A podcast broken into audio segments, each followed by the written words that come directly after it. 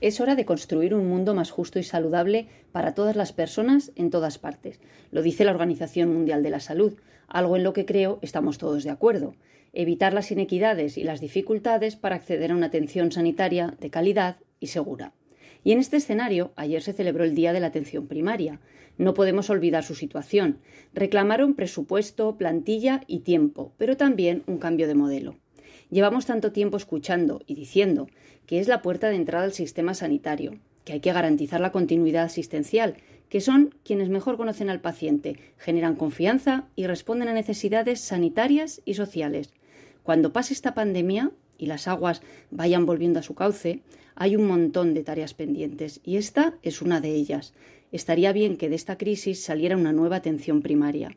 Y qué bueno sería que ese mensaje de la OMS con la idea de salud para todos fuera una realidad y se apostase por desarrollar la salud en todas las políticas.